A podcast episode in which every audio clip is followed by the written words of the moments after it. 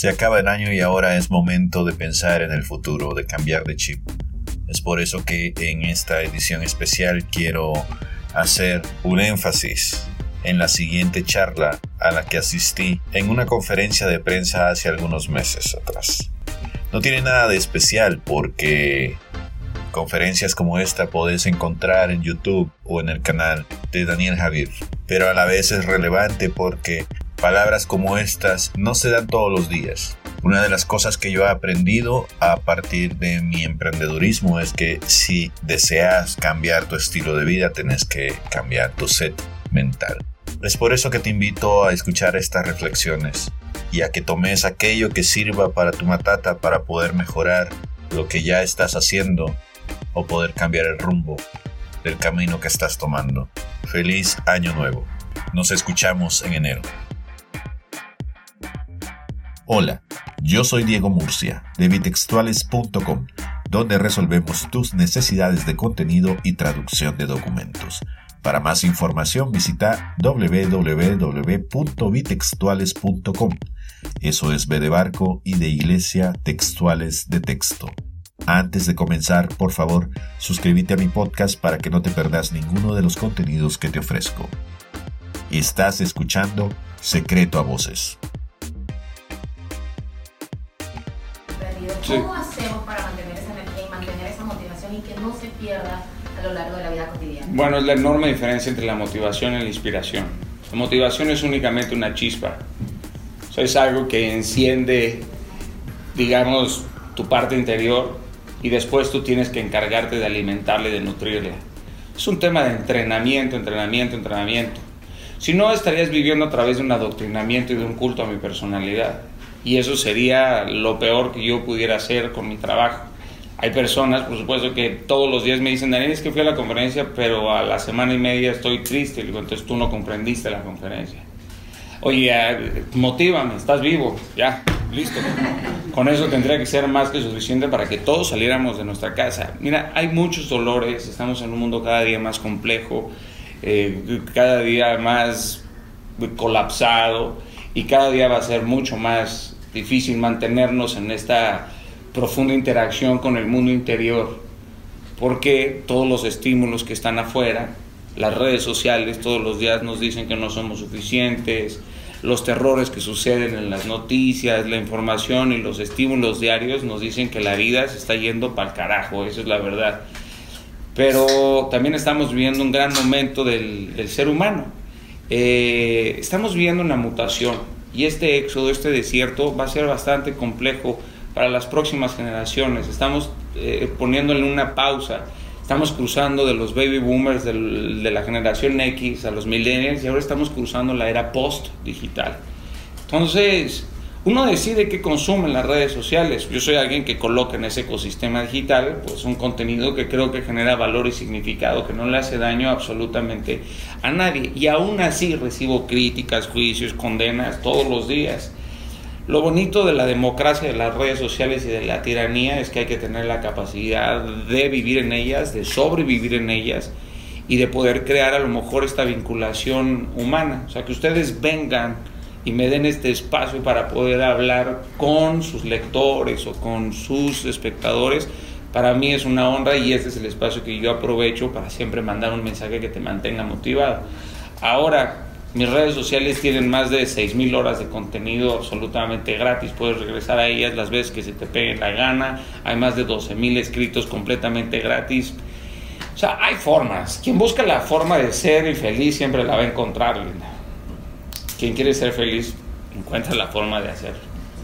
Hola, Connie Blanco de Mujeres Emprendedoras. Placer. ¿Qué consejo nos puedes dar en la convivencia humana? En este caso, pues, de mujer a mujer? ¿Qué valores crees que son los que más tenemos que tener vigentes?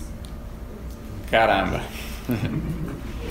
es, un es un tema delicado porque la convivencia entre mujer y mujer suele, suele ser compleja, ¿cierto? Totalmente. Suele ser, suele ser como entre hombre y hombre, pero nosotros somos mucho más cavernícolas. Aunque después de la marcha de ayer, Sí, exacto, totalmente. no lo sé, era, eran hembras salvajes, esa es, es la realidad. Y miren que gracias a ustedes dejamos de tener pésimo aliento y sabemos amarrarnos las agujetas. Pero sí estuvo muy... pero estuvo muy crudo. Por eso te digo que es bastante delicado dar un consejo. Ahora, la mejor manera de trabajar, si tú, cualquiera de nosotros, si tuviera la necesidad de llevarse una sola herramienta a cualquier otra parte del mundo, eso tendría que ser la empatía y la simpatía. Con eso, te prometo que sería más que suficiente, por más cosas que nos separaran en el mundo, por más ideologías, religiones, doctrinas, perspectivas, la mera simpatía y simpatía nos pondría un espacio neutro de plena gratitud. Entonces aprenderíamos, es la regla de oro, ¿eh? La regla de oro de la convivencia, de la convivencia humana es, a pesar de no estar de acuerdo contigo, tengo la capacidad de escuchar. Pero las escuelas te enseñan a hablar en tres idiomas, no escuchar en uno. Entonces, lo que yo te diría es aprende a escuchar. Y eso es importantísimo. O sea, la plena observación. Pregúntale a los más grandes genios que transformaron la historia de nuestro mundo. Todo partió desde la simpatía, de la observación profunda de todo lo que les rodeaba. Entonces, es eso. Aunque uno a veces quiere hablar de sus ideas y quiere meterlas a fuerza, como le sucede a los políticos hoy en día, creo que para, para emprender, primero para emprender, uno no puede juzgar sus ideas. Ese es el primer espacio, porque las ideas no nacen perfectas, nacen deformes. Y para poder construir una idea necesitas trabajar con personas que, que, estén más que nada en sintonía con tu visión, no que piensen igual que tú, porque eso es terrible, man, pero que estén en sintonía. O sea, si tú puedes, o sea, si tú juntas a un introvertido con un extrovertido, pues va a ser mucho más compleja la convivencia entre estas dos personas. Uno tiene que buscar ciertas personas que puedan formar parte de esta tribu, que tengan una visión en conjunto. Vean la conferencia. Vean la conferencia. Pero, perdón, adelante. Hola, Daniel, mi nombre es Vanelli Acosta, soy de Canal 44. Primero, pues bienvenido y estoy encantada de Gracias, estar aquí porque sigo tus videos, gracias. Un Y pues bueno, una pregunta. Eh, aquí en Ciudad Juárez somos una ciudad eh, manufacturera.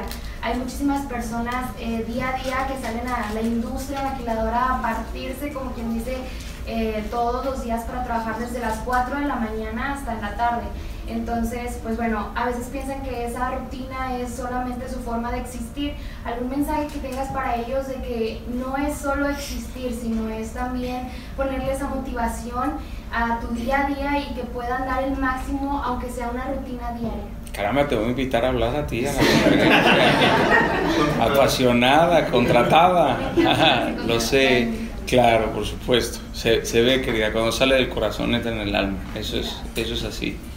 Eh, mira, hay retos en todas las sociedades, en todos los estados. Ciudad Juárez, claro, por supuesto, tiene una historia en donde el dolor y la violencia los ha convertido en una familia. Entonces el dolor se ha convertido en un idioma en, donde todos hablan exactamente lo mismo. Y también han sido vacunados. Y yo cuando volteo a ver a la gente de Ciudad Juárez no es que haya perdido la empatía, sino que ya no hay forma de seguirse deteniendo todos los días a llorar por todo lo que sucede todos los días. Uno tiene que salir a trabajar y salir adelante. Y claro, y tienes a la mayoría de mujeres trabajando en una industria maquiladora que no nada más sufre violencia laboral, sino que también sufre violencia doméstica. También tienes los feminicidios, tienes la orilla del río Bravo, pero esta narrativa tiene que cambiar. Quien se atreve a salir de esta forma de vivir, donde consideras que tu única vida es llegar al final de mes a pagar tu factura, y claro, sigue siendo romántico porque desde mi postura, cuando le dices a alguien que tiene nueve hijos y que tiene un padre alcohólico y tiene un marido eh, que tiene otras cuatro mujeres, por supuesto, los estímulos que están a su alrededor no le permiten abrir esta visión periférica. Por eso mi trabajo es tan apasionante y es un trabajo que hago con tal responsabilidad que busco llevar este mensaje a esas mentes, porque una sola palabra, en verdad, si todos los que estamos sentados aquí fuéramos motivadores, que lo somos, de hecho todos lo somos, nuestra mamá nos ha sacado del peor hoyo con un todo va a estar bien, ya déjalo ir, no te ama, listo, encontrarás otro hombre, no se necesitó tampoco tres años de psicoterapia, ni, ni un análisis clínico de la, de la depresión. Un te amo dicho en el momento justo indicado. Ahora, tiene mucho que ver con el consumo, o sea, con qué alimentas tu mente y tu corazón y tu espíritu. El tema de la mente de pobre, querida, es que aunque tengas dinero, el dinero no te hace rico. Ahora hay mentes, por supuesto, que sienten que están destinadas al infortunio, al quebranto absoluto. ¿Por qué? Porque nuestras industrias profesionales no tienen líderes, tienen jefes. Y los jefes trabajan para su conveniencia, no para las convicciones de todos. Entonces nuestro grave problema en este país y en toda América es el lack of leadership. ¿Quién está enseñando el liderazgo? Nadie. La verdad es que solamente aquellos que van y buscan algún tipo de contenido o tienen las posibilidades económicas. A mí cuando me dicen es que la gente tiene que pagar, ¿por qué no pueden ir personas de escasos recursos a tus, a tus conferencias? Bueno, primero el teatro cuesta, ¿no? Las luces cuestan. Los, y yo aparte tengo programas sociales en donde busco llevar este tipo de mensajes a zonas que son vulnerables y que no tienen la capacidad, por supuesto, económica. Hice todo un proyecto en cárceles en, en México, visité eh, Santa Marta, Catitla, la penitenciaría, Reclusorio Norte, etc, etc, etc. Y llegas y entregas este mensaje, vas y visitas escuelas de bajos recursos, vas y trabajas con jóvenes. Yo en Mazatlán, Sinaloa, empecé un proyecto que se llama El Cartel del Bien en donde de hecho les ayudo y les enseño a traficar con autoestima a través de mi contenido. No, no, no hablo mucho porque solamente he trabajado con tres jóvenes, con los cuales sigo trabajando porque hay que filtrarse en este mundo, por supuesto, del mal. Son tantos los flancos que darte un, un, una sola perspectiva sería trivializar la pregunta que tú me hiciste. Pero si hay algo que te puedo decir una vez más, es que la responsabilidad no está en los gobiernos, está en los que están sentados aquí y tendrá que ser nuestra responsabilidad cuando conocemos a una maquiladora, cuando conocemos a un chico que trabaja de 4 de la mañana a 11 de la mañana y el camión ya le cerró y luego este camión maloliente se tiene que subir y recorrer los kilómetros que tenga que recorrer para llegar a su casa y todavía trabaja con miedo y se tiene que volver a despertar y entonces claro por eso tienen una cara de que los acaban de, de, golpear porque no hay actitud porque estoy cansado drenado si no tengo espacio para orar para meditar para disfrutar para hacer el amor para reírme con mis amigos pues no existe la posibilidad de que tu visión se amplíe. Entonces vives en el caos vives en el desierto tocas fondo sacas una tienda de campaña y decides que esta es la vida que te tocó y listo. Y nunca vuelves a soñar con una vida en donde realmente existe la posibilidad de, de salir del, del, común denominador. Bueno, por esto estos mensajes para mí son, son importantísimos y son fundamentales. Y si, y si logramos un día colocarlos en las escuelas, si un día logramos colocarlos en las, en las empresas, en las maquiladoras, yo cuando hablo con directivos les digo, pon este contenido ahí, pero no muchos lo quieren poner porque se les van a revelar, van a empezar a decirle, me ha pasado, de verdad chicos, alguien me bueno, le puse un video tuyo y me renunciaron ocho. Me ha pasado a mí, a mí me han renunciado. A mí, de verdad, me han renunciado. Que me vi un video tuyo y tienes toda la razón, no puedo trabajar para ti, cabrón. O sea, la verdad es que no es mi sueño formar parte de tu proyecto y mi sueño es ser pintor y me voy a vivir a París. Gracias a Dios, brother. Digo, me dan ganas de decirle este video no era para ti, ¿verdad? Pero no voy a ser hipócrita. Pero es, es, es, es así. Si yo te enseño cuánto vales, tú dejas de dar descuentos. Y bueno, eso es una verdad y eso también habría que aplicarlo muchas veces en, en la vida privada. Going bold and getting bold may sound the same, but those words mean something different. Lo mismo que decir inglés e inglés. No te metas en problemas. Nosotros traducimos tus documentos por ti, del inglés al español, del español al inglés. Búscanos en bitextuales.com. Perdón. Daniel, Sí. Alberto Orozco, Amo Advertising. Este, una pregunta. Sí. Primeramente, felicidades en Inque- Inquebrantables. Gracias, brother. ¿Algún mensaje en esta presentación acerca de nuestros hermanos del Paso, este, del acontecido de octubre 3? Sí. Y segunda pregunta, este, en el futuro, ¿está el Paso Eh, sí, ok. Te- respondo la segunda que es la más sencilla, ¿vale? Sí, sí voy al paso, voy en, a finales, si no me equivoco, en noviembre o a principios de marzo del 2020. Eh, y respecto a la primera pregunta, yo me quedé callado durante varios días porque te puedo decir que en el momento en que me enteré eh, se me hizo una herida profunda. Primero porque cada día que uno se despierta no puedes dar crédito de la bestialidad humana y cómo la humanidad se nos está pasando. Ahora, pero ¿qué hacer con esto? ¿Qué hacer con el dolor? No podemos permitir que el dolor sea estéril. O sea, no podemos permitir que este dolor nos convierta en esas personas que infringieron dolor y muerte a quienes nosotros amamos. A veces este dolor, por supuesto, es el que te, el que te radicaliza y el que te arranca la bondad y te dan ganas, por supuesto, de ir y de, de vengarte, ¿sabes?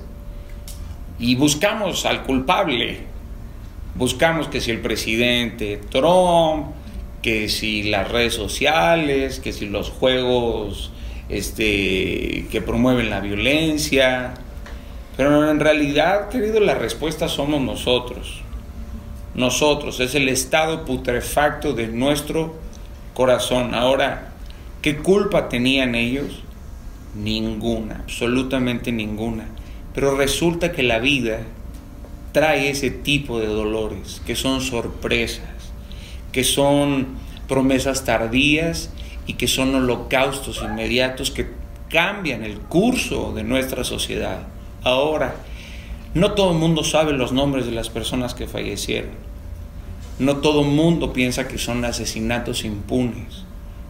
Hoy, como vivimos con gobiernos corruptos, rotos, guerras imparables en las redes sociales, por supuesto, ya esta no es la era digital, es la ira digital, si te das, si te das cuenta, es un tiempo de confusión. Entonces, hablar del dolor es algo que va pasando, se supone que el dolor debería de convertirnos en una mejor sociedad. Todo lo que ha sucedido aquí en Juárez los ha convertido en una mejor sociedad. Esto es un nuevo acontecimiento terrible. Pero ¿acaso lo único que está sucediendo es que el corazón de ustedes cada día se hace más de piedra? ¿Para qué hacer un corazón de piedra si lo que duele está por dentro? Ahora tendríamos que tener la capacidad, por supuesto, de levantar la voz, pero ¿quién está levantando la voz de manera profunda, combativa, con sabiduría en Ciudad Juárez? ¿Quién lo está haciendo? Hacer marchas no es suficiente. Hacer marchas no es suficiente, tiene que haber cambios profundos, radicales en los sistemas de gobierno. Son, son tantos flancos que no podríamos terminar de analizar, por supuesto, lo que sucedió en el paso. Pero lo que sí puedo dejar es una pregunta. ¿Y qué vamos a hacer? ¿Y qué va a pasar con este dolor? ¿Se va a quedar estéril? ¿Los habremos mandado a los anaqueles de los nombres olvidados? Lo vamos a hacer con ellos y lo vamos a seguir haciendo con todos los migrantes también que llegan a nuestro país. Porque a los migrantes que llegan con dinero les decimos que son turistas. Los que llegan sin dinero, no, nos están invadiendo. Entonces el, el, tema sigue siendo el corazón humano, querido. Ahora, ¿dónde estaban los padres de este chico que asesinaron a nuestros compatriotas? ¿Dónde estaban? ¿Dónde estaba esa educación? Claro, entonces cada día vivimos en una terrible polarización en las redes sociales en donde, en donde nuestros líderes, nosotros pusimos esos tipos en esas sillas. Son ellos también los que nos están polarizando. ¿Y qué estamos haciendo? Ahí los dejamos, porque nos vamos y nos escondemos en nuestra casa y decimos, es que yo pensé que iba a ser diferente. Sabías que no iba a ser diferente, lo sabías desde un inicio. Caramba, me empiezo a encabronar, disculpa. Entonces, bueno, espero haber dicho algo congruente y no basado en mis emociones de enojo. Hola, ¿qué tal? Eh, DJ Town de Switch 105.9. Un placer. Y tu tocayo. Un, un, placer, Dani. También por ti. no, no tenerte aquí, de verdad, muy contento. De Muchas gracias. Ahí vamos, ahí vamos a estar en Inquebrantables en la noche, pero yo quiero irme un poquito más para atrás. O sea, yo sé que ahorita Daniel Javi está muy acomodado y la gente lo conoce perfectamente, es una celebridad. Sí. Pero quiero saber qué, qué, había atrás, en qué momento Daniel Javi decide transmitir estos mensajes de positivismo a la gente? ¿En qué momento tú te das cuenta que hay una necesidad de la población en general y que, y que tienes que llevar un mensaje de apoyo? Bueno, ahí tienes al mal, la pregunta del paso. El mal es muy profesional, querido, y el bien sigue siendo muy entusiasta. Y yo quiero profesionalizar el bien. O sea, yo quiero que los que realmente tenemos ganas de hacer el bien seamos profesionales, seamos ordenados, enfocados, disciplinados, que tengamos una visión en conjunto, que podamos construir eh, una mejora, porque yo siempre he creído que todo el mundo merece ver la cúspide de sus propios sueños. Ahora, ¿qué me llevó ahí? Pues haber sido un tipo pateado, haber sido un tipo que vivió humillaciones, haber sido un tipo que ha vivido dolores crudos, que estado enfrente de la muerte, enfermedades, asesinatos, me han arrancado amigos, familiares, el narcotráfico, los asesinos, he sufrido asaltos, pero insisto, sigo convirtiendo este dolor, yo soy un catalizador que utiliza el dolor como un maestro redentor y que termina por utilizarlo como una perla hacia los demás. Le quiero enseñar a la gente que del dolor no se huye, del miedo no se huye, se utiliza de hecho para vivir de forma mucho más profunda.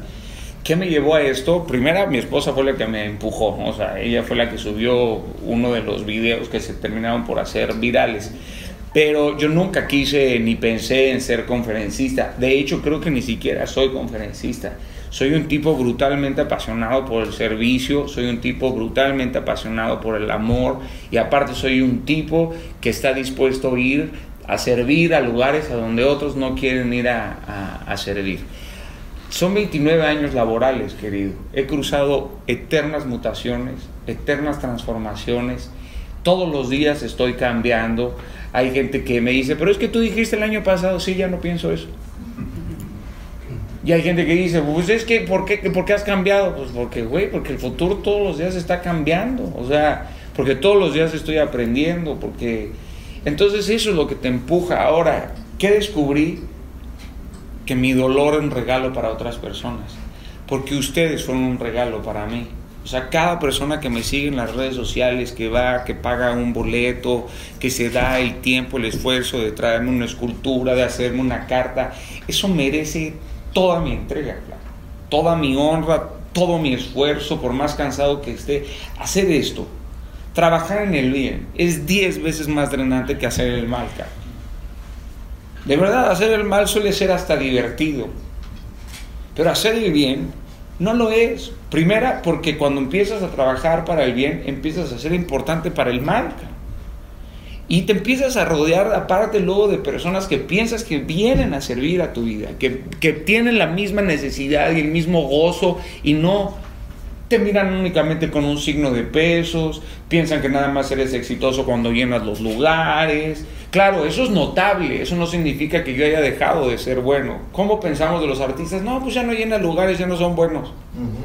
Eso es una mentira, brother. O sea, Paul McCartney saca un nuevo sencillo y tiene 200 mil views y es Paul McCartney. Es la, es la verdad de las cosas. Entonces, hacer esto es, es complejo. Ahora es notable y ahora tengo a lo mejor la atención de ustedes. Pero, ¿tendré esta misma notoriedad los próximos 10 años? Bueno, tengo que trabajar para mantenerla, ¿cierto? Eh, precisamente sobre eso quería preguntarte algo. pues hoy para bien o para mal, la palabra de Daniel es palabra que cura. Una palabra tuya podría sanar o motivar a alguien a hacer algo más. ¿Cómo haces para que el ego no te levante los pies del suelo? ¿Cómo te mantienes ahí? Bueno, mi jefa me da varios chingadazos de vez en cuando. la verdad, ¿no? Tengo alrededor también personas que me dicen, ¿a dónde vas, Flaco? ¿A dónde vas? a ver, ven acá, mi esposa, mis, mis amigos, este... Y también soy alguien que no huyo del ego, ¿sabes? Tengo bastante, soy un tipo que tiene un ego importante, pero lo utilizo para generarle valor y significado también a otras personas y aumentarles autoestima. Ahora doy porque me sobra, no porque me hace falta.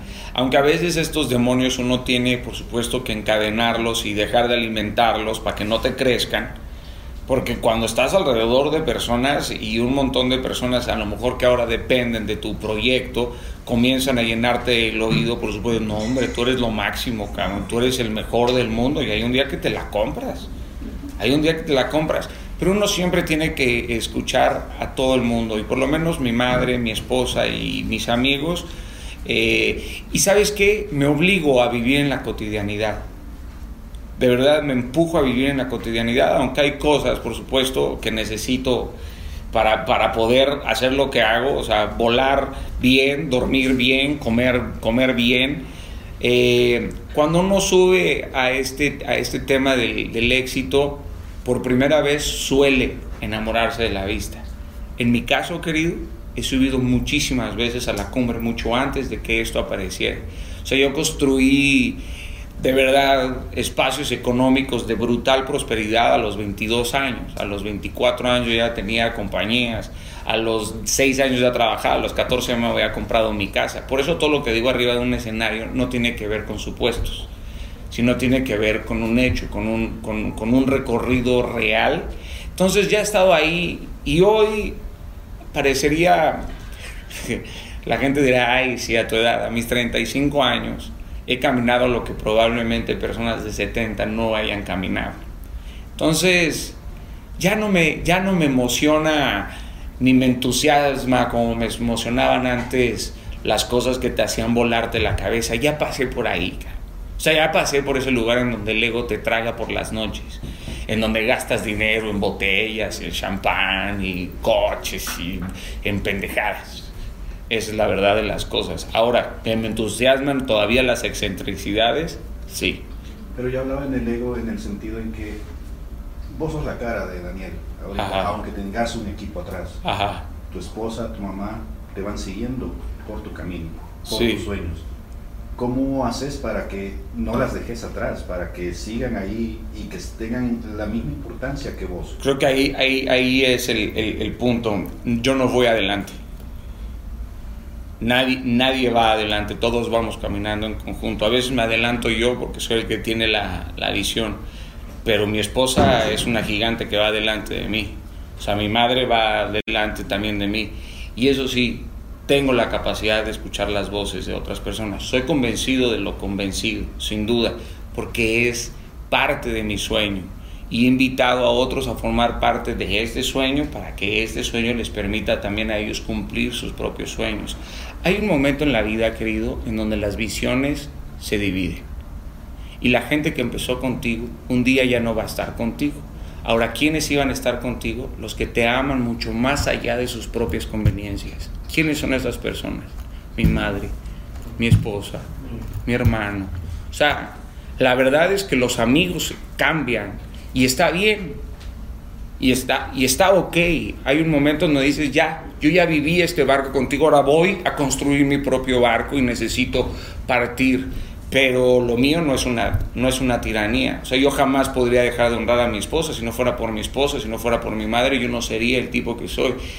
Lo que le contesté, por supuesto, la plena gratitud de saber quién soy y qué soy, no se la debo ni a mi madre ni a mi esposa, se la debo a Dios. Y mientras que yo me siga manteniendo de rodillas todos los días de mi vida, sabiendo que lo que yo he conseguido ha sido por mera gracia, no porque soy un tipo brutalmente intelectual o porque soy un genio, sino que lo que yo hoy tengo se me fue entregado con una responsabilidad gigantesca y el día que yo olvide de dónde Dios me sacó, ese mismo día pierdo todo lo que he construido. Entonces, vivo en el temor, vivo en el temor de volverme un estúpido, claro, eso sin, sin duda. Espero que los que están a mi lado, y un día a lo mejor me equivoco y espero que todos ustedes me recuerden el tipo que era yo. Gracias. A ti, querido. Adelante. Daniel, me gustaría a mí saber cuál es tu relación con Dios. ok. Va, va mucho más allá de una religión. Es una relación que busco alimentar todos los días de mi vida. Soy un tipo que le cuestiona todo, man. Yo creo que ha de estar harto de mí muchas veces. Ha de ser alguien que dice, ya cállate, flaco, haz lo que tienes que hacer. Pero mi relación con él es como de un niño con un padre. Le creo todo, querida. O sea, le pregunto todo, pero le creo todo. Como un niño. O sea, no, no dudo de lo que se me dice, ¿sabes? Soy un tipo que, que paga el precio de esa propia incertidumbre. Eh, no siempre le quiero hablar, no siempre me llevo a todo dar con él. Es multimodal, a veces lo veo como un padre, como un amigo, como un jefe, como un socio, eh, como un general, ¿sabes? Eh, y todos los días me está hablando y a veces cierro la puerta porque me exige tantas cosas que a veces pienso que no estoy capacitado para hacer lo que él me pide. Es una relación compleja de padre e hijo, es una relación en donde no siempre estoy de acuerdo con lo que dice. Ahora, no porque no esté de acuerdo con lo que dice, lo dejo de hacer. Entonces es una relación, es una relación bellísima. Yo puedo perder todo en mi vida, menos mi relación con Dios. Podría perder hasta mi esposa, hasta mi madre. Pero mi relación con Dios es, es lo que me mantiene de pie todos los días de mi vida. Y no utilizo mi relación con Dios tampoco para agarrar a bibliazos a nadie, ni para adoctrinar absolutamente a nadie. Yo siempre he creído que aquella persona que ama a Dios tiene que reflejar a Dios en sus actos, en sus hechos. Perfecto no soy, sigo siendo moldeado. Digamos que soy un tipo que se deja moldear, soy este barro que le permite a este artesano todos los días modificar. Es que yo quería hacer un jarrón, me vale madre, brother, ahora vas a hacer un plato. Entonces, esa es mi relación con él. Es mucho de estilo y afloje, pero ¿cuándo has visto ganarle a alguien a Dios? Pero ese soy yo, el que busca de todos modos ganar, soy tan terco en eso. Esa es mi relación con Dios. De ese sí podría hablar durante cinco días. Perdón, sí. Dime, ¿una, una más? Sí, una más, la última, please. Y... Ya llegó nuestro tirano, muy bien. Bueno, ahora con este regreso a clases, muchos están entrando a la universidad y pues bueno, es importante, me gustaría escuchar un mensaje para todos los jóvenes que están iniciando una carrera que no les gusta y que están por cometer el peor error de su vida porque puede que, que pues, o sea, no realicen sus sueños Sí. por estar queriendo seguir un patrón familiar. ¿Cómo eso puede llevarlos al fracaso y en realidad si estudian algo que les gusta puede llevarlos a la cima del éxito? Bueno, eh, creo que todos antes de estudiar algo tendrían que preguntarse si te vas a poder dedicar a eso 24 horas, 7 días a la semana sin que te paguen un peso, cara. Yo la verdad no comprendo a la gente que le da miedo emprender algo y no le da terror quedarse 40 años en un empleo que tanto odia. No, no lo entiendo. Ahora los jóvenes cuando entran a la universidad entran con mucha hambre, salen con mucha hambre, pero el mundo les pega una mordida y se regresan a su casa llorando. Solamente aquellos que están dispuestos a pagar el precio de sus ideas, de sus sueños, son los que los logran. Ahora, esto no es para todos.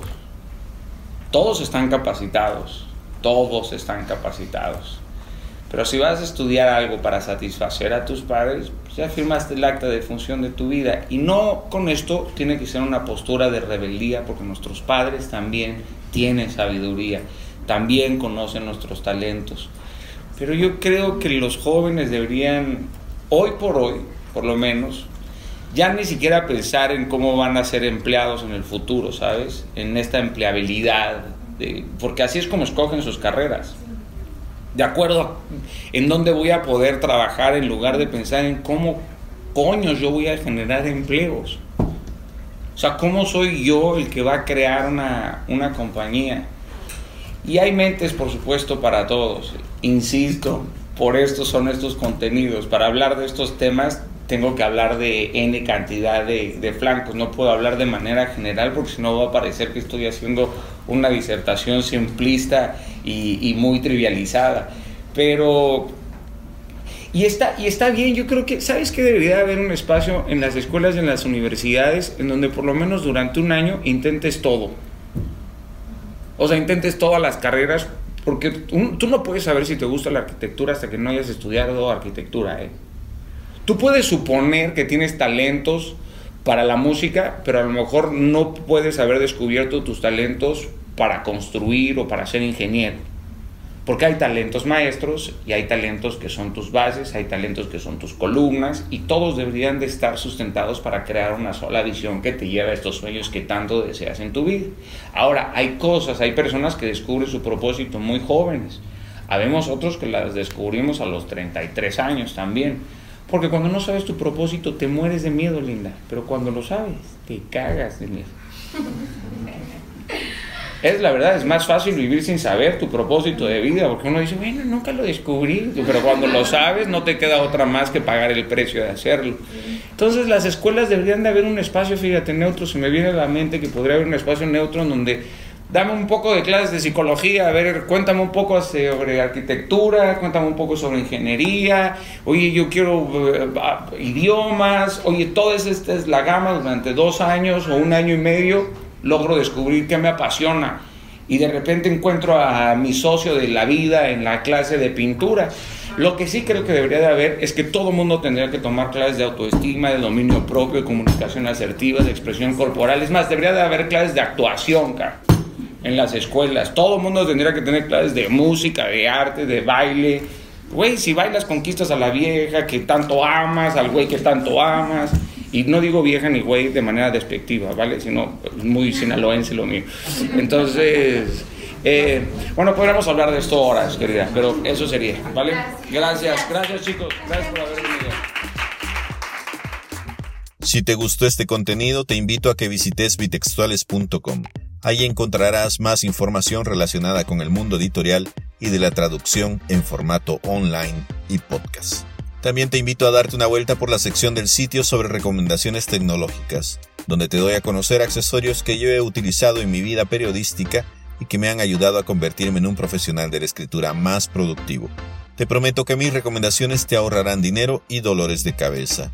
Por cierto que si deseas comprar alguno de estos aparatos, usa los links que he depositado en medio de los textos y con ello me ayudarás a generar una entrada para seguir produciendo más contenidos como este. Esto no representa ningún costo extra para vos durante tu compra. Antes de partir te informo que ya está disponible el primer capítulo del podbook Crónicas de Nada este es un audiolibro que hemos preparado la creadora de contenidos Joana Sánchez, autora del blog Antes de Ahora y yo, para tu disfrute. En este podcast podrás escuchar relatos de nuestra autoría en los que hablamos sobre la vida y otras miserias de la experiencia humana. A partir de esta semana recibirás un nuevo episodio cada lunes. La primera temporada tendrá 10 capítulos. Esperamos tus comentarios en Twitter, en arroba crónicas nada y en Facebook en Crónicas de Nada. Si quieres ponerte en contacto conmigo, podés escribirme a demurcia.bitextuales.com. Volvamos a encontrarnos en el siguiente capítulo. Suerte.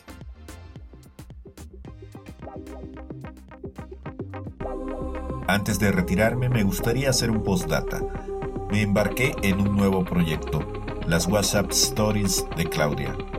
Un diario de una persona desempleada al borde de una crisis de nervios. Claudia resume con estas palabras la situación en la que se encuentra en el episodio inicial de este proyecto. Aquí, a los 30 años, las personas empiezan a desaparecer. Es decir, para el mundo laboral ya no existen. Hemos creado esta ventana como una forma de encontrar un empleo para Claudia, la persona que relata sus aventuras y desventuras como mujer soltera y profesional. Una narración que nace desde la intimidad de una llamada telefónica, como muchas conversaciones que tenemos por WhatsApp, como cuando nos desahogamos con nuestros amigos. Para saber más sobre este proyecto, comunícate con nosotros de murcia.bitextuales.com o claudistorias.gmail.com. This is an Audio Dice.